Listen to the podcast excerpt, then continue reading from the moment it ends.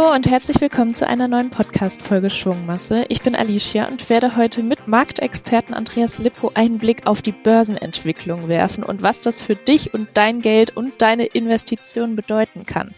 Andreas war bereits in einigen Wissensfolgen zu Gast, hat uns auch schon auf Instagram mit Börsennews versorgt und ist daher keine neue Stimme. Hallo Andreas, ich freue mich, dass du mal wieder hier bist. Ja, hallo Alicia, vielen Dank für die Einladung. Ich freue mich auch. Es war viel los im letzten Jahr. Fangen wir direkt mal an mit einem Blick auf 2023. Andreas, wie lief das Jahr an den Märkten? Ja, das vergangene Jahr, Alicia, das war natürlich ein sehr ja, wie soll man sagen, anstrengendes Jahr für viele Marktteilnehmer. Also man hat schon gesehen, dass gerade zum Jahresanfang die Börsen zwar ganz gut performt haben, also das heißt, sie haben gute Kursgewinne vollzogen, insbesondere der DAX hat sich ganz gut gestaltet, als auch die amerikanischen Börsen, aber dann zum Oktober hin gab es doch viele Konjunktursorgen, die sich dahingehend gezeigt haben, dass gerade in den USA und auch natürlich dann in Europa, in Deutschland die Aktienkurse sehr stark rückläufig waren. Das heißt, wir haben im Oktober hohe Kursrückgänge, hohe Kursverluste gesehen, die dann aber auf einmal ja wieder aufgelöst wurden und zum Jahresende eine fulminante Kursrallye zur Folge hatten. Das heißt, wir haben also gerade in den USA die Nasdaq, die großen Technologiewerte als die Platzhirschen wieder gesehen, diejenigen, die also die amerikanischen Börsen S&P 500, Dow Jones und natürlich den Nasdaq 100 ganz, ganz massiv nach oben gebracht haben. Und auch in Deutschland konnte der DAX 40 eben zum Jahresende sehr stark zulegen und das Komische daran ist, dass tatsächlich viele diese Kursrallye in der ähm, absoluten Form gar nicht mitmachen konnten, weil man eben wirklich noch im Gefangen war in den Aussichten, wie sich die Konjunktur gestalten kann, da reden wir ja sicherlich auch gleich nochmal drüber, als auch natürlich die Tatsache, dass die Kurse so plötzlich angesprungen sind, dass man teilweise den Kursen wirklich hinterhergelaufen ist. Also wenn hier vielleicht eine Hörerin oder Zuhörer entsprechend sagen, ja, ich kann das nachvollziehen, ihr steht also nicht allein, es waren auch viele institutionelle Anleger, die wirklich sich verwundert die Augen gerieben haben und im letzten Jahr vielleicht nicht unbedingt die Kursperformance erzielen konnten an den Märkten, die dann so mancher ETF oder eben auch passiver Fonds entsprechend vollzogen haben. Was hat dich denn so allgemein im letzten Jahr am meisten überrascht an den Märkten? War es genau diese Situation da im Oktober? Also was mich wirklich überrascht hat, war die Tatsache, dass im Vorfeld, also bevor dieser Einbruch kam, die Börsen so gut performt haben. Also dass wirklich die Marktteilnehmer, kann man sagen, so eine Art Scheuklappen aufhaben und komplett ignoriert haben, dass die Inflation so stark angesprungen ist, dass die Konjunkturenaussichten, der Konsumrückgang eigentlich auch dafür gesorgt hat, dass gerade in der Realwirtschaft viele Entwicklungen gar nicht so positiv haben. Das ist komplett negiert worden. Also die Marktteilnehmer sind trotzdem in die Aktienmärkte reingegangen in der Hoffnung, dass genau dieser Rücksetzer, der dann erfolgt, eben ausbleibt. Und das fand ich sehr, sehr merkwürdig. Man braucht ja nur selber ins eigene Portemonnaie gucken, wenn man eben gesehen hat, wie zum Beispiel Strompreise, Benzinpreise sich im letzten Jahr dramatisch entwickelt haben und viele Menschen einfach wirklich Probleme hatten, auch mit ihrem monatlichen Gehalt oder mit dem Geld, was man entsprechend im Monat bekommt, mit dem Einkommen auszukommen da hat man dann natürlich gemerkt, dass eben das ja nicht nur spurlos an, auch an den Unternehmen vorbeigeht. Aber genau das ist eben ausgeblendet worden. Das war das große, wirklich große Überraschungsmomentum für mich, wo ich gedacht habe, okay, was stimmt denn da nicht? Warum, äh, äh oder warum ignorieren die Marktteilnehmer das so und warum preisen die Aktienmärkte das in dieser Form nicht ein, diese Entwicklungen? Aber es wurde dann halt auch urplötzlich eingepreist und genau dann kam auch das große zweite Überraschungsmomentum, eben genau diese ganz, ganz massiver Kursanstieg zum Jahresende, der war wirklich natürlich dann auch überraschend, wie ich auch schon bei Frage 1 entsprechend geantwortet habe. Welche Einflussfaktoren gab es denn dann, wenn es irgendwie die Konjunktur oder generell auch die Situation mit Inflation und Co. nicht war?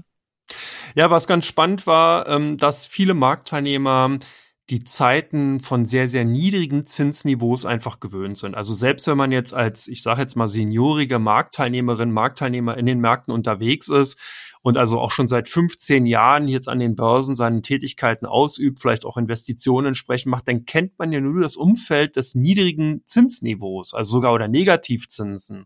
Das ist aber nicht normal. Und dieses dann neue propagierte Higher for Longer, um mal diesen Anglizismus zu nehmen, also dann die höheren Zinsen über einen längeren Zeitraum, das haben viele Marktteilnehmer einfach negiert. Die haben also sehr schnell die Spielart gespielt, dass man eben sagt, die Leitzinsen, die im letzten Jahr ja dann entsprechend angezogen sind, die werden auch relativ schnell wieder abgesenkt. Und man hat hier so eine Art Muskelspiel oder entsprechenden Kraftspiel gegen die Notenbanken erlebt. Und das war eben spannend und auch ein großer treibender Faktor für die Kursgewinne zum letzten Jahr, weil einfach viele gesagt haben, okay, wir haben jetzt diese Zinsanhebungen gesehen Das werden sicherlich auch die letzten gewesen sein. Und wir rechnen damit, dass bereits jetzt, also in dem aktuellen Jahr 2024, relativ zügig und relativ schnell die Zinsen wieder abgesenkt werden. Und das war die wirklich große treibende Kraft hinter den Kursgewinn zum Jahresende und im Endeffekt dafür verantwortlich, warum sich die Aktienbörsen dann in den letzten Wochen auch so gestaltet haben.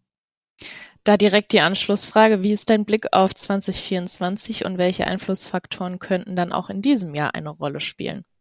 Ja, wir werden in diesem Jahr auf jeden Fall ähm, die Konjunkturaussichten als wirklich maßgebenden Treiber sehen. Wir haben ja gerade schon so ein bisschen drüber gesprochen, Inflation, jeder hat selber schon auch mitbekommen, am Monatsende eben weniger Geld, als im entsprechend Monat dann noch Rest zur Verfügung steht.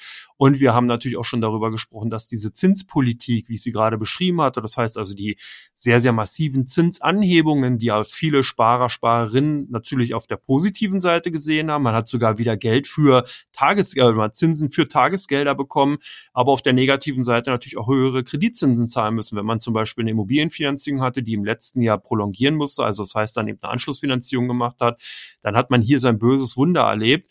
Das ist auf der einen Seite sozusagen ein Faktor, der so ein bisschen in den Hintergrund drückt. Und jetzt geht es natürlich darum, alle Investoren und Investorinnen, die im letzten Jahr dann eben ihre Aktien gekauft haben, die sitzen jetzt in den Startlöchern und sagen, hey, wann entwickelt sich die Konjunktur wieder gut? Wann kommt die große Erholung aus China, die auch dann für europäische Unternehmen tragen kann?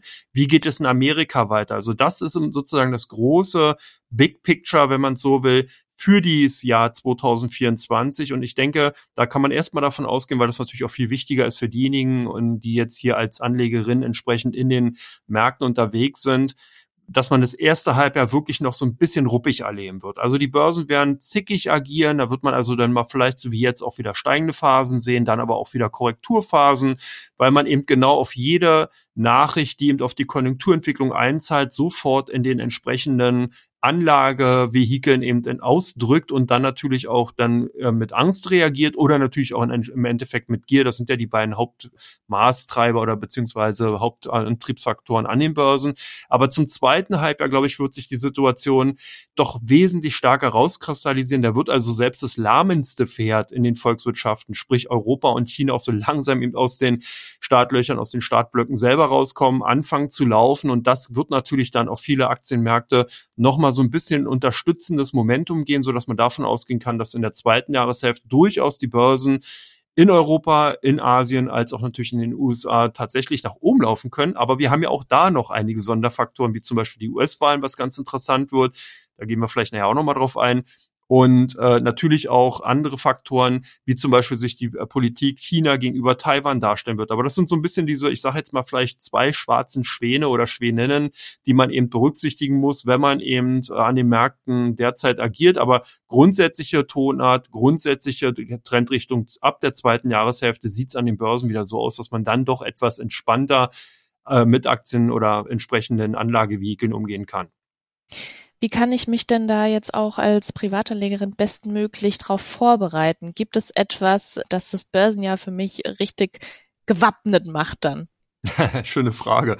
Also im Endeffekt ist es ja so, wenn ich jetzt wirklich als Anlegerin direkt in Aktien investiere und sage, ich möchte wirklich ganz klar auf Einzeltitel setzen, dann ist natürlich hier immer sinnvoll, entsprechend die Positionsgrößen auch anzupassen. Das heißt, man setzt oder entsprechend nicht alles auf einen Pferd, sondern man guckt natürlich, dass man die Positionen so anpasst, dass man eben, wenn es auch mal zu Kursrücksetzern kommt, das noch verkraften kann. Also hier geht es wirklich darum, entsprechendes, ich nenne es jetzt mal Money Management zu betreiben, wirklich so ein bisschen auch zu gucken, dass man das im Einklang mit seinem Gesamt- oder entsprechenden Gesamtdepot hat. Für diejenigen, die eben dahingehend vielleicht weniger Zeit haben, hier wirklich auch wöchentlich auf die Aktienmärkte zu gucken oder vielleicht auch, ich sage jetzt mal, überhaupt kein Interesse dafür haben. Das kann ich auch vollkommen nachvollziehen. Ja, manche, manch einer denkt sich, oh, DAX und das ist mir alles viel zu kompliziert, das möchte ich nicht. Ich mache einen Sparplan in ETFs oder Fonds oder Zertifikaten, da ist ja für jeden was dabei da sollte man halt sehen, dass man dann auch mehr diesen langfristigen Anlagezeithorizont einfach immer wieder auch im Hinterkopf behält, weil viele Effekte kommen eben dadurch auch zustande, dass man eben regelmäßig, darüber habt ihr auch schon tolle Sendungen gemacht,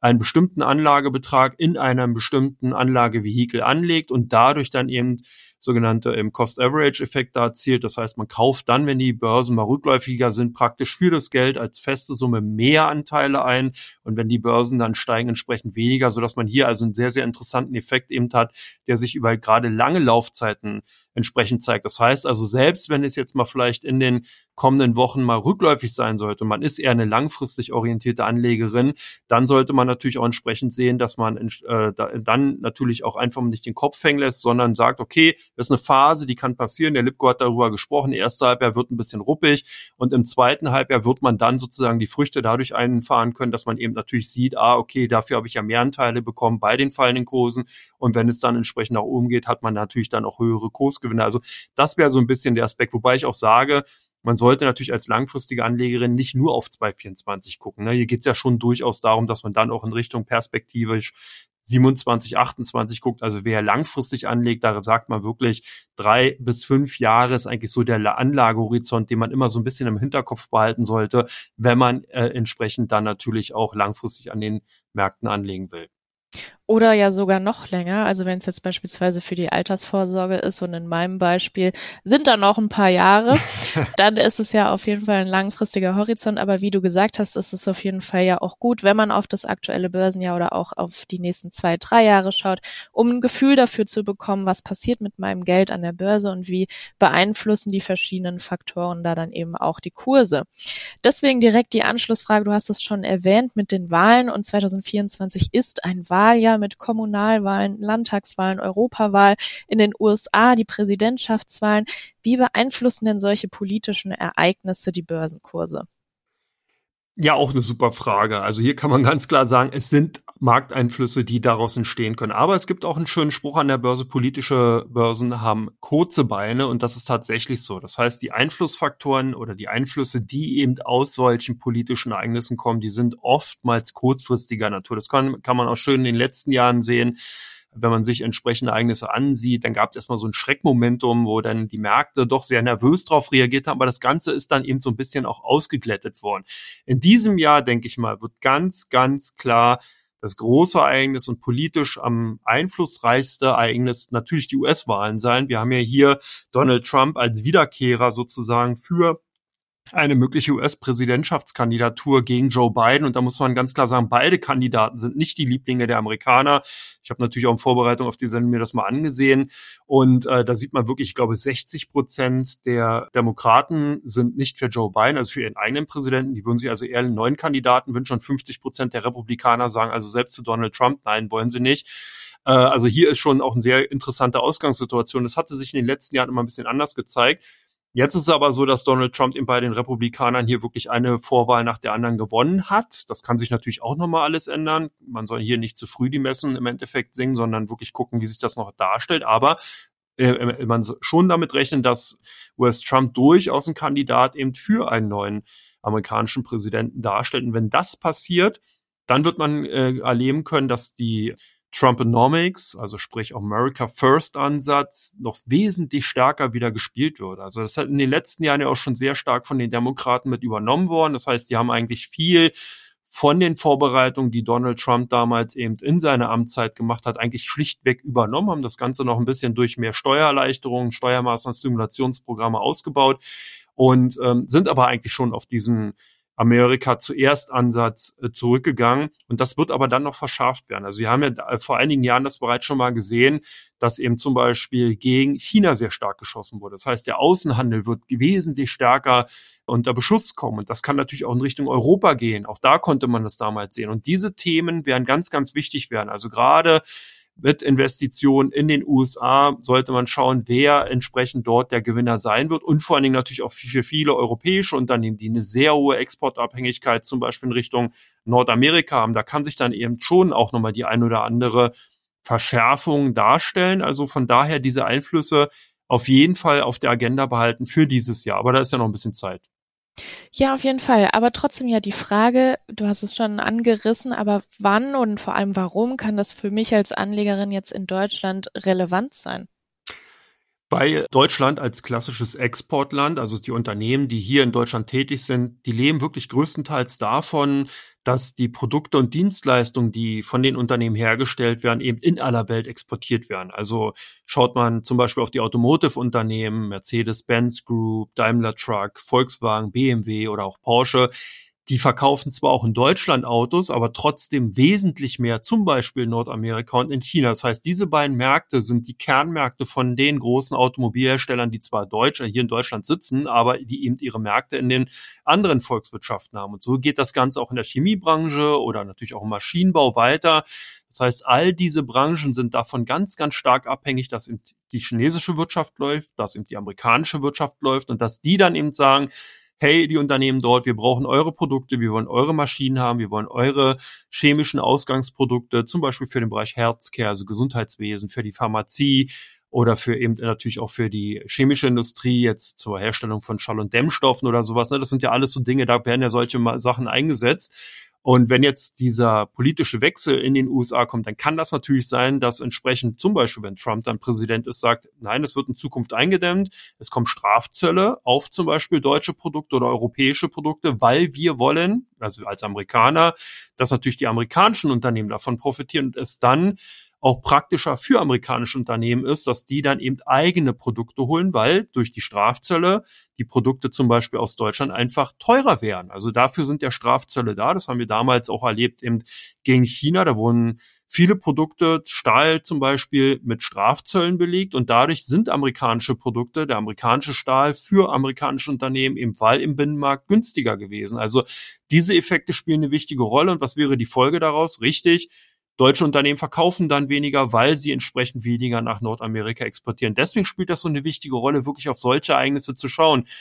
Das ist sicherlich auch eher ein Aspekt, der dann besten oder schlimmstenfalls vier Jahre, also sprich die Amtszeit von dem dann Präsidenten Trump, natürlich eine Rolle spielen würde, weil dann danach vielleicht wieder neuer Präsident entsprechend in Amt und würden es aber äh, zumindest mal kurzfristig eben gerade bei vielen Unternehmen aus Deutschland so ein Belastungsfaktor darstellen kann. Also das ist nur mal ausgeführt, wie wichtig es ist, darauf zu achten, wie solche politischen Ereignisse dann natürlich auch auf Investitionsentscheidungen abspiegeln oder beziehungsweise abstrahlen können. Mit jedem Risiko kommt ja vielleicht aber auch eine Chance. Wir wollen mal einen Blick auf Branchen oder auch Regionen werfen. Und da interessiert mich auch dein Blick. Was ist denn vielleicht aktuell eher unterbewertet und wo siehst du Chancen für InvestorInnen? Ja, tolle, auch eine tolle Frage. Ich komme gar nicht aus dem Schwärm raus. Es ist tatsächlich so, dass ähm, ich würde in diesem Jahr äh, ganz stark auf zyklische Branchen setzen. Ich hatte gar anfangs schon so ein bisschen ausgeführt, dass 2023 so ein Jahr war. Ja, da haben die Investoren auf, ähm, darauf gesetzt, dass wir eben ein, eine Erholung sehen in Europa, eine Erholung in China und haben eigentlich schon verstärkt da eben auf diese Branchen gesetzt. Aber was wir dann gesehen haben, ist, dass nach der massiven Korrektur im Oktober danach eigentlich hauptsächlich technologielastige Werte angestiegen sind. Ne? Wir hatten das Thema KI durch Nvidia, die halt den ganzen Chipsektor, eine Infineon, eine Siemens auch sehr stark natürlich mit nach oben gezogen haben. Aber die Autowerte, die blieben so ein bisschen zurück. Auch Chemiewerte, wenn man sich eine BASF ansieht, eine Covestro, das sind alles Unternehmen, die sehr stark abgestraft wurden und die sich kaum im Verhältnis zu der Gesamtmarktentwicklung erholt haben. Maschinenbauunternehmen gibt es auch viele, die äußerst interessante Bewertung momentan haben. Und wenn es dann eben zu einer Konjunkturerholung kommt, profitieren natürlich diese in Anführungsstrichen günstig bewerteten Unternehmen exponentiell beziehungsweise stärker überproportional davon und können dann natürlich höhere Kursgewinne darstellen. Zumal auch viele von diesen Unternehmen sehr, sehr stark gebrannt sind. Ich habe ja schon ein paar aus dem Automotive-Bereich Bereich genannt, also eine Mercedes zum Beispiel, Benz Group oder ein Porsche, Volkswagen, das sind ja alles Marken, die kennen viele Teilnehmerinnen, äh, Investorinnen und von daher merkt man eigentlich auch schon hier, dass da natürlich ein unheimlich starker Brand hinter ist. Und das sind natürlich auch die Werte, auf die man weiterhin setzen sollte. Man kann das Ganze auch so ein bisschen ausschmücken, indem man dann im Blick Richtung USA sich dort auch die ein oder anderen interessanten zyklischen Branchen eben raussucht. Worauf ich auch hinaus will, ist, dass man vielleicht in diesem Jahr ein bisschen vorsichtig auch bei Technologiewerten ist. Im letzten Jahr waren ja eben die großen glorreichen Sieben, die Magnificent Seven, also die Amazons, Apples und Netflix dieser Welt, Metas, das waren ja die Aktien, die maßgeblich den Kurstrend vorgegeben haben. Und da wird irgendwann natürlich auch das schnellste Rennpferd irgendwann mal lahm beziehungsweise müde und so. Das sehe ich dieses Jahr wirklich als große Gefahr, dass eben genau diese Werte, die sehr, sehr gut performt haben und die Märkte nach umgezogen haben, diesen Jahr so ein bisschen den Kopf hängen lassen könnten und dass eben die Werte, auf die weniger Augenmerk drauf ist, wie die bereits genannten Branchen, Automotive, äh, Chemie und Maschinenbau, dass die davon überproportional profitieren könnten. Und da kann man eben sowohl Europa eben sich mal ein paar Unternehmen anschauen, als auch natürlich in die USA schauen, weil eben diese Branchen dort beide gleichgewichtet eben relativ unter äh, abgeschnitten haben und dadurch interessant sein könnten. Da vielleicht direkt nochmal ein kleiner Exkurs. Was sind zyklische und was sind nicht zyklische Branchen? Genau, zyklische Branchen sind Branchen, die sehr stark von Konjunkturzyklen abhängig sind. Das bedeutet, die Wirtschaft durchlebt ja immer wieder Phasen des Booms. Das heißt also, in diesen Phasen prosperiert die Wirtschaft, sie steigt also an, die Unternehmen machen mehr Gewinne, stellen mehr Menschen ein, es wird mehr konsumiert und dadurch kurbelt sich sozusagen eine Volkswirtschaft nach oben. Dann gibt es sozusagen die Phasen der Stagnation, weil es kann ja nicht alles unendlich nach oben laufen, sondern irgendwann ist halt auch Schluss. Also das heißt, jeder hat seinen Fernseher, hat sein neues Auto, sein Smartphone entsprechend gekauft. Da merkt man, das Ganze kühlt dann etwas ab und danach kommen dann oftmals Phasen des konjunkturellen Abschwungs die dann auch teilweise in eine Rezession überlaufen können. Das heißt, wir sehen dann also eine Abwärtsphase, wo solche Korrekturbewegungen einsetzen. Die Unternehmen verdienen weniger Geld, entlassen Arbeitskräfte, es wird weniger konsumiert und dieses ganze Szenario findet dann irgendwann auch eine Talsohle, stagniert also dann auch wieder. Das heißt, es, irgendwann ist es dann eben so, dass die Unternehmen sich so in Anführungsstrichen gesund gestoßen haben, dass dann die neue Phase wieder beginnt, also wieder die Aufschwungsphase. Und genau diese Zyklen machen viele Unternehmen mit. Und das sind die sogenannten zyklischen Branchen, die eben hauptsächlich dadurch geprägt sind, dass sie eben sehr stark konsumgetrieben sind. Also alles, was im weitesten Sinne mit wirklich Produktion von Konsumgütern zu tun hat oder eben natürlich auch langlebigen Konsumgütern wie Autos oder entsprechend eben ja andere Produkte, Computer und so weiter. Das sind eben solche zyklischen Branchen, die eben äh, entsprechend diesen Konjunkturzyklen folgen. Dann gibt es die sogenannten defensiven Branchen. Das sind Unternehmen, die Produkte oder Dienstleistungen des täglichen Lebens haben. Also zum Beispiel pharmazeutische Produkte, Pharmaunternehmen oder eben auch Versorgung, äh, Versorgungsunternehmen. Also man wird ja kaum, selbst wenn man eben wenig Geld nur noch zur Verfügung hat, weil eben zum Beispiel eine Rezession ist, wird man trotzdem weiterhin Strom, Wasser brauchen. Man wird, wenn man eben eine Medizin einnimmt oder benötigt, diese weiterhin kaufen, weil das eben lebensnotwendig ist. Die Lebensmittelbranche auch eine klassische eben nicht zyklische Branche, weil die Menschen ja weiterhin ihre Grundlebensmittel kaufen müssen. Und das sind die sogenannten defensiven Branchen, weil die eben nicht diesen Konjunkturzyklus laufen, sondern eher so eine Art Grundrauschen ausbilden. Und das sieht oft man, sieht man sehr schön auch in den Charts, dass die nicht diese starken Kursanstiege haben, sondern eher als sogenannte Value-Titel gehandelt werden. Da lebt man eben davon als Anlegerin, dass dann eben gute Dividenden gezahlt werden, aber eben der Kursanstieg ausbleibt, währenddessen die zyklischen Werte eben wirklich Tal- und Bergfahrt wie eine Achterbahn sozusagen vollziehen, also auch einfach mal entsprechende Charts zum Beispiel von der Volkswagen und dann der Mercedes ansehen, dann sieht man das sehr schön. Und als Vergleich dazu dann vielleicht mal auch ein Chart von so klassischen pharmazeutischen Unternehmen beziehungsweise von der Deutschen Telekom, die bewegen sich zwar in der letzten Zeit auch sehr stark aufwärts, aber wenn man, äh, wenn, wenn man sich das langfristig ansieht, dann sieht man, dass also hier die Steigung nicht so massiv ausgefallen ist wie eben bei anderen eher stark zyklischen Unternehmen. Danke für die Erläuterung und den kleinen Exkurs an der Stelle nochmal. Gucken wir nochmal so ein bisschen auf die Regionen und jetzt gerade, wenn man vielleicht auch global investiert ist, ähm, haben wir vielleicht gemerkt, dass die Emerging Markets schon länger schlecht laufen, mhm. günstig nachkaufen und wie du auch jetzt gesagt hast, im äh, Sparplan Cost-Average-Effekt ausnutzen oder muss man da auf eine prozentuale Beimischung im Depot achten? Wie geht man damit um? Also hier ist ganz wichtig zu sehen, dass die Emerging Markets vielleicht mal als Grundverständnis, das sind Märkte, die ja erst aufstrebend sind. Also das heißt, die wollen ja mal irgendwann eine, ein etablierter Industrienation werden und die befinden sich sozusagen aufgrund ihrer Größe, aufgrund ihrer Entwicklung in der Konjunktur oder auch in der, in der Volkswirtschaft in einer Phase des Aufstrebens. Und das wird oftmals so ein bisschen auch vergleichbar mit so jungen Technologiewerten mit Krediten finanziert. Das heißt also, gerade Emerging Markets zeichnen sich dadurch aus, dass sie sich zum Beispiel bei der Weltbank entsprechende Kredite holen, um natürlich dann zu wachsen. Das heißt, es wird eine Infrastruktur ausgebaut, es wird entsprechend natürlich auch Wirtschaftsstimulation vorgenommen. Und das kostet Geld. Und dieses Geld wird oftmals in US-Dollar aufgenommen, weil die Weltbank die Kredite an die entsprechenden Ländern in US-Dollar gibt. Und das, hier kann man auch ganz gut sehen, wenn der US-Dollar zur Stärke neigt, wie es in den letzten Monaten gemacht hat, weil eben die Zinsfantasie da war und die, äh, die US-Fed die Zinsen stark angehoben hat, dann ist das natürlich für die Länder, die in US-Dollar verschuldet sind, negativ zu sehen. Das ist auch leicht nachvollziehbar. Das heißt, wenn ich halt vorher im Verhältnis zum Beispiel 100.000 Euro als Kredit in US-Dollar hatte, also umgerechnet, und der US-Dollar steigt, dann muss ich mehr Euro aufnehmen, um die 100.000 US-Dollar wieder zurückzuzahlen. Also das ist jetzt vielleicht ein bisschen komplex ausgedrückt, aber das bedeutet, wenn ich jetzt 100.000 US-Dollar Kredit aufnehme und das äquivalent 100.000 Euro sein würde und der US-Dollar steigt im Wert und der Euro wertet ab, nehmen wir mal um 5 Prozent, dann müsste ich 105.000 Euro für 100.000 US-Dollar wieder zurückzahlen. Das heißt für mich als derjenige, der dann entsprechenden Euro faktuiert, also rechnet, Nachteil. Und so genau so ist es dann auch für die Emerging Markets in den entsprechenden Ländern. Das bedeutet, die haben im letzten Jahr wirklich ein massives Problem bekommen, dadurch, dass eben der US-Dollar so fest geworden ist, weil dieser Effekt, wenn ich ihn gerade in Euro und US-Dollar erklärt hat, natürlich jeweils auf die dort gültigen Heimatwährungen genauso anwendbar sind. Das heißt, in solchen Phasen sollte man als Emerging Market Investorin immer auch das im Hinterkopf behalten, dass sich das natürlich auch umdrehen kann. Das bedeutet, wenn der US-Dollar wieder abwertet, dann ist das positiv für Emerging Markets. Man merkt also auch hier, so eine Zyklen sind auch da da, natürlich keine Wirtschaftszyklen, sondern dann eben so eine Währungszyklen nennen sich die. Und das macht das ganz interessant. Und das sollte man im Vorfeld immer im Hinterkopf behalten, weil es ein ganz, ganz wichtiges Kriterium ist für Emerging Market Investments. Worauf will ich hinaus? Darauf, dass man wirklich Emerging Markets dann auch nur als Depotbeimischung sehen sollte. Also hier wirklich sehr, sehr vorsichtig umgehen. Ihr habt schon gemerkt, wie schwierig das Ganze auch so ein Verständnis in der Darlegung ist.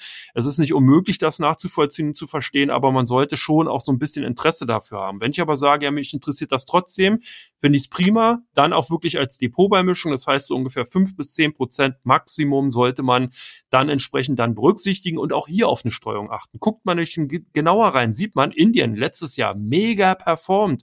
Brasilien im letzten Jahr wunderbar gelaufen. Also das heißt, selbst bei den Emerging Markets konnten eben einzelne Länder sich eben von dieser Tendenz, die ich gerade eingangs beschrieben hatte, so ein bisschen loslösen. Aber wenn natürlich der Schwerpunkt zum Beispiel auf Indonesien oder Thailand, also eher kleinere Emerging Markets oder auch Argentinien zum Beispiel lagen, dann liegt man hier natürlich dann entsprechend hinten. Und das kann man dann dadurch berücksichtigen, dass man die Depotposition klein hält und einfach dann natürlich auch immer wieder so schaut, wie eben zum Beispiel dieser US-Dollar-Effekt auf die einzelnen Ländern wirkt und natürlich auch, wie sich die Volkswirtschaft entsprechend entwickelt. Aber es ist interessant und gerade als Beispiel Indien hier äh, natürlich auch nochmal genannt, durchaus auch lukrativ, wenn man das langfristig entsprechend betreibt und natürlich entsprechend auch eine Steuerung vornimmt.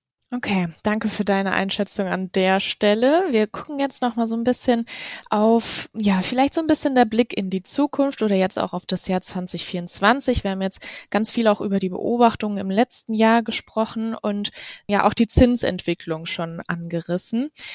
Genau dadurch sind ja auch risikoärmere Investments wieder interessanter geworden. Also es gibt jetzt wieder Zinsen. Wie sieht das denn dann aus im Verhältnis auch an der Börse, jetzt beispielsweise mit Investments auf Anleihen, ähm, Geldmarkt-ETFs? Vielleicht kannst du da mal kurz abholen, was das ist und warum die aktuell so ein beliebtes Investment darstellen. Mhm. Äh, spannendes Thema, auch ein bisschen komplexer, aber ich versuche das mal wirklich gut hörbar runterzubrechen.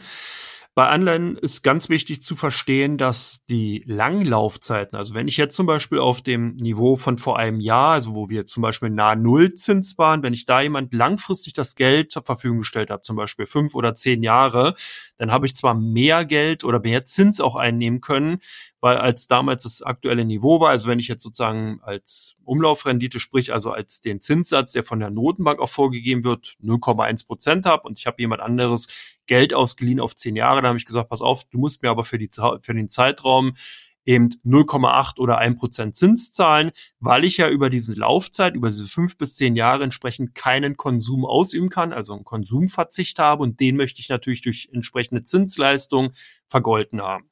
Wenn jetzt aber die Zinsen steigen, wie wir es zuletzt gesehen haben, passiert ja Folgendes.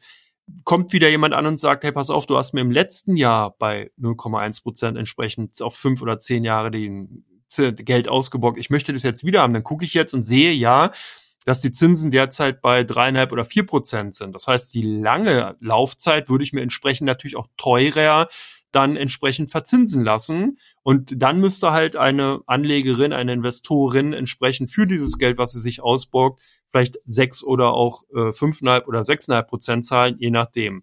Und da sieht man schon da ganz schnell diesen Unterschied bei diesen Langlaufzeiten. Und das spielt eben eine ganz, ganz wesentliche Rolle. Das heißt, wenn sich jemand dafür entscheidet, sein Geld jetzt in Anleihen oder im Geldmarkt zu parken, immer gucken, was für eine Laufzeit wähle ich mir denn aus? Also das heißt ja nicht, dass dann wirklich dieses Investment auch über diese komplette Laufzeit gehalten werden muss, aber man hat ja auch schon gerade gehört, es spielt eine ganz, ganz wesentliche Rolle, was eben an den Märkten passiert. Das heißt, wenn die Zinsen weiter steigen, werden gerade diese Langlaufzeiten davon stärker negativ äh, betroffen, weil genau diese eben gerade beschriebenen Effekte gelten.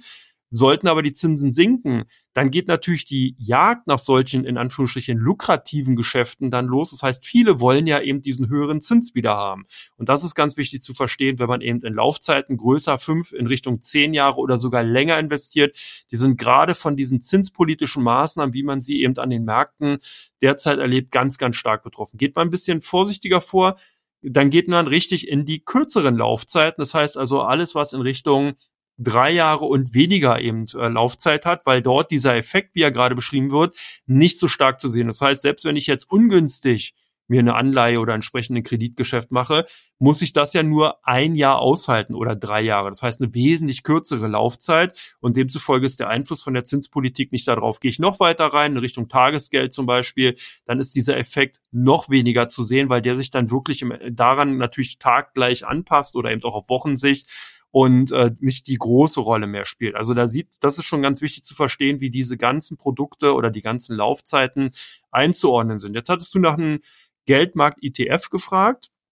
Der funktioniert genau so, dass man versucht, diese kurzen Laufzeiten, also die wirklich in dem Bereich unter einem Jahr stattfinden, abzubilden. Und hier ist ganz, ganz wichtig, weil ich habe mir tatsächlich ein paar Produkte angesehen, immer auch reinschauen, was dort für Produkte sind. Also das heißt nicht, dass das sichere Produkte sind, sondern oftmals finden sich auch zum Beispiel Bankenanleihen von italienischen, spanischen Banken wieder, das habe ich also zuletzt auch gesehen, die eben eine kurze Laufzeit haben, eine hohe Verzinsung zwar bieten, aber eben natürlich auch ein gewisses Risiko mit sich bringen. Wer also hier ganz, ganz sicher gehen will, der sollte tatsächlich dann eher in diesen klassischen Geldmarktprodukten von zum Beispiel Staaten, also Staatsanleihen oder entsprechende ähm, Produkte reingehen oder eben von Unternehmen halt auf entsprechende Angebote, die zum Beispiel von Banken ausgegeben werden, wobei man auch hier sieht, das Risiko ist natürlich je höher, desto äh, da oder vorhanden, desto ähm, direkter ich mit dem Unternehmen oder entsprechende Organisation dieses Geschäft eingehe. Das heißt, ein Staat, dass der pleite geht, ist unwahrscheinlicher, dass ein, als ein, dass ein Unternehmen pleite gehen könnte. Und selbst bei den Unternehmen ist es natürlich auch ganz klar zu differenzieren, wie groß ist das Unternehmen, in welcher Branche ist es tätig. Also eine Apple wird wahrscheinlich weniger Probleme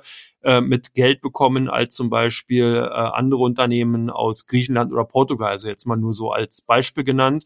Und das sind eben genau diese Unterschiede. Weil hört hier auch schon sehr klar heraus, dass eben diese Einschätzung eine ganz wichtige Rolle spielt und auch gerade bei solchen Produkten und Anlagevehikeln im Bereich von Anleihen, Geldmarktprodukten wirklich ganz klar reingeschaut werden muss. Also hier ist nicht alles Gold, was glänzt. Es ist aber schon per se risikoärmer als Aktien, obwohl sie es vielleicht gerade vielleicht komplizierter angehört hat, aber eigentlich ist die Aktienanlage tatsächlich risikovoller als eben Anlagen in, an, in Anleihen und das sollte man immer auch im Hinterkopf behalten. Aber es ist durchaus interessant, jetzt eben in Zeiten von anzunehmenden Zinswendepunkten zur Jahreshälfte sich etwas langfristiger zu engagieren, weil das natürlich dann entsprechend so eine Art Festnageln des hohen ähm, Renditeniveaus bedeutet über eine längere Laufzeit. Also deswegen ist es durchaus interessant, sich vielleicht zur Jahreshälfte mit längeren Laufzeiten zu beschäftigen und bis dahin, bis also diese Unwägbarkeit ist, kommt es noch zu steigenden Zinsen, fallen sie doch. Also diese ganze Hin und Her und Hickhack, was man an den Börsen derzeit oder an den Finanzmärkten derzeit so erlebt, wenn man da ein bisschen sicherer vorgehen will, dann sollte man eher in die kurzlaufenden Zeiten investieren, sprich also in Tagesgeld oder entsprechend eben in Anleihen unter einem Jahr.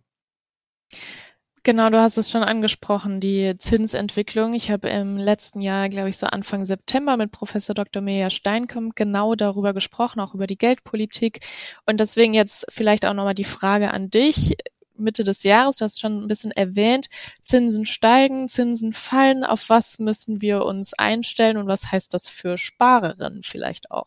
Ja, für Sparerinnen auf jeden Fall genau zu gucken, wie die allgemeine Tendenz ist. Also natürlich sollte man hier nicht äh, jede Woche die aktuelle Wirtschaftsberichterstattung verfolgen und muss auch nicht jede Notenbank-Sitzung mitmachen. Die können nämlich auch wirklich mega langweilig sein, um es mal ganz ehrlich zu sagen. Für Börsenprofis oder für diejenigen, die damit täglich was zu tun haben, natürlich ein spannendes äh, Ereignis jedes Mal, weil hier geht's ja dann auch darum, genau die Tonalität, äh, was wird gesagt, wie wird das gesagt, das wird wirklich ausgewertet, weil man darüber dann natürlich versucht, irgendwelche Prognosen zu machen. Aber für die normalen Sparerinnen spielt das eine untergeordnete Rolle. Da geht's wirklich darum, so ein bisschen diesen Zinstrend einfach auch zu spüren. Und auch selber bekommt man das auch ganz gut mit, wenn man zum Beispiel auch von der Bank entsprechende Mitteilung mal bekommt, hey, zum Beispiel, was ich was, äh, die Kreditzinsen werden günstiger oder man bekommt eine Mitteilung auch auf der negativen Seite, die Festgeldzinsen werden geringer, dann sieht man schon so ein bisschen, wie dieser ganze Trend ist. Also auch selbst hier am Privatanleger durchaus eine Möglichkeit, das mal so mitzukriegen, auch vielleicht mit einem offenen Ohr mal bei Bekannten, Verwandten, wie auch immer mal so ein bisschen zu horchen und sich mal auszutauschen. Es gibt ja auch viele tolle Formate, wie jetzt zum Beispiel hier euer Podcast oder natürlich auch andere, wo man so ein bisschen diesen Trend mitbekommt. Und das reicht dann eben auch natürlich schon für ganz normale Anlegerinnen, weil hier nicht die Notwendigkeit beherrscht, wirklich den Finger am Puls der Finanzmarktzeit zu haben und hier jede kleinste Bewegung mitzunehmen, sondern einfach auch so ein Stück weit den allgemeinen Trend zu, dann eben auch intuitiv zu erspüren. Und das ist eben auch wirklich möglich. Das heißt also wirklich vielleicht jetzt ein bisschen eher in den Tagesgeldbereich zu gehen, sich da eben die äh, zwar geringeren Zinsen eben entsprechend natürlich abzuholen, aber dadurch eben auch die Möglichkeit haben, einfach flexibler vorgehen zu können. Und wenn man dann sieht, dass der Zinstrend tatsächlich eine nachhaltige rückläufige Entwicklung hat, das heißt, die Zinsen sinken wieder, dann eben wirklich sich die langen Laufzeiten, also sprich dann in Richtung zum Beispiel drei oder fünf Jahre oder mehr entsprechend, je nachdem, wie man natürlich das Geld auch anlegen will, äh, dann zu nutzen, weil sozusagen dann dieser Zins, den man dann einmal vereinbart oder die Rendite, die man dann vereinbaren konnte, die ja dann über diese Laufzeit tatsächlich für die Anlegerin entsprechend zur Verfügung steht, beziehungsweise gezahlt wird und das sozusagen das ist, womit man auch rechnen kann. Okay. Dann kommen wir vielleicht schon, ja, doch, wir kommen zur Abschlussfrage. Und ja, das Leben, wird es teurer, wird es wieder günstiger, wird die Inflation weiter sinken, steigen? Was sind da deine Einschätzungen, äh, der Blick in die Glaskugel gerne und dein Abschlusswort? Ja, also ich denke, gerade zum Thema Inflation sollte man sich erstmal darauf einstellen, dass wir erstmal noch die Zeiten einer Stagnation erleben werden. Das heißt also, auch hier werden wir keine schnellen rückläufigen äh, Tendenzen sehen, sondern die inflationären Effekte, die haben halt ein unschönes Phänomen, dass sie eben doch länger in den Märkten bleiben. Das ist auch ganz einfach nachzuvollziehen. Man kennt das selber, die Preise steigen, man hat ein Gehalt, was vielleicht seit ein oder zwei Jahren nicht angepasst wurde. Was macht man? Man geht zum Chef, Chefin, fragt dort, hey, wie sieht's aus? Leben ist teurer geworden, ich brauche mehr Gehalt. Es wird mehr Gehalt gezahlt. Daraufhin wird natürlich das Unternehmen versuchen, diese höheren Gehaltsforderungen jetzt nicht von einer Person, sondern in der Summe entsprechend auch zu ja, zu berücksichtigen und die Produkte und Dienstleistungen werden teurer. Und diese sogenannte Lohnpreisspirale sorgt dann eben dafür, dass die Effekte, die man vorher gesehen hat, also durch eben zum Beispiel Lieferkettenverknappung, Rohstoffe, die eben stärker nachgefragt werden, die führen ja erstmal als ersten Impuls dazu, dass überhaupt die Preise steigen. Dann kommt die sogenannte, wie ich es gerade beschrieben hatte, Lohnpreisspirale und die frisst sich so ein bisschen fest. Und da ist genau die Hauptaufgabe von den Notenbanken, diese Tendenz eben einzudämmen. Und das dauert eben. Das kostet wirklich Zeit. Also Inflation ist nicht so ein Konjunkturzyklus, der mal eben hier im Rahmen von, ja, was ich, neun, zwölf oder 18 Monaten äh, sich entsprechend dann rückläufig entwickeln kann, sondern wir sehen oftmals Tendenzen, die ein bisschen länger in den Märkten so bleiben und die dann eben, äh, auch Effekte haben, die längerfristig ausstrahlen, zumal auch ein anderer Effekt zu sehen ist. Wenn die Inflation zum Beispiel vom letzten Jahr auf dieses Jahr um vier oder fünf Prozent gestiegen ist und sie steigt in dem kommenden Jahr nicht, bedeutet das nicht, dass die Inflation rückläufig ist, sondern diese Steigerung von zum Beispiel 100 auf 105, die ist dann im kommenden Jahr immer noch da. Bloß sie ist nicht weiter angestiegen. Also dieser finanzielle Druck, den man verspürt, also dass die Kosten gestiegen sind, der bleibt. Der mildert sich dann erst ab, wenn es tatsächlich zu sogenannten deflationären Erscheinungen kommt. Das heißt, die Produkte werden dann wirklich günstiger. Also von 105 irgendein Produkt oder Dienstleistung geht auf 103 runter, dann ist es eine deflationäre Tendenz und die wird dann auch wirklich in Anführungsstrichen erleichtern für den Konsumenten oder die Konsumentin, weil das eben wirklich bedeutet, wir bezahlen weniger für das entsprechende Produkt oder für die entsprechende Dienstleistung. Also das heißt, man muss dann schon auch jetzt damit rechnen, dass das, was wir gerade sehen, an Inflationsanstieg zumindest mal formell auch weiterhin da bleiben wird. Und jetzt ist halt die Frage, wie stark dieser beschriebene Lohnpreis beziehungsweise die Lohnpreisspirale sich jetzt eben fortsetzen wird. Und da hat man ja in den letzten Wochen schon gesehen, Pilotinnen streiken, Bahn, äh, Lokführerinnen streiken, äh, ja, in vielen Branchen kommt es einfach zu höheren Lohnforderungen und genau das ist so ein kleiner Aspekt und ein, ein Punkt, der jetzt einfach noch in 2024 hineinstrahlen wird und zumindest mal dafür führt, dass es eben nicht zu einem massiven Rückgängen kommt, sondern eben nur zu leichteren Preissteigen. Und auch hier nochmal schnell ein Fachtermina. Das heißt, wenn wir im letzten Jahr eine äh, Inflation gesehen haben von vier Prozent und wir sehen jetzt eine Preissteigerung von drei Prozent, dann sind das sogenannte disinflationäre Effekte, weil die Preissteigerung zwar noch da ist, aber nicht mehr so stark wie im Vorjahr. Und genau da sind wir gerade drin. Das heißt, wir sind in einer Phase zwar noch von Preissteigerung, aber nicht mehr so dramatisch hohen wie im letzten Jahr. Das heißt also, hier kann man leider noch keine Warnung geben. Ich glaube auch noch nicht mehr für komplett 2024, sondern frühestens erst im kommenden Jahr 2025, weil nämlich diese ganzen beschriebenen Effekte dann so langsam eben ausstrahlen und sozusagen vielleicht sogar die Tendenz besteht, dass wir dann eher rückläufigere Preisentwicklungen sehen, aber das wird sich natürlich noch zeigen. Bis dahin, es wird noch viel Wasser den Rhein runterfließen und wir vielleicht wahrscheinlich noch die ein oder andere Aufzeichnung machen. Ihr auf jeden Fall noch ganz, ganz viele. Und äh, demzufolge würde ich es erstmal dabei belassen als Schlusswort. Genau, wir gedulden uns und halten natürlich unsere Zuhörerinnen und Zuhörer auf dem Laufenden, was weiter an den Märkten passiert. Vielen Dank, Andreas, für die Einblicke und für die vollgepackte Wissensfolge. Und bis dahin erstmal vielen Dank und bis zum nächsten Mal.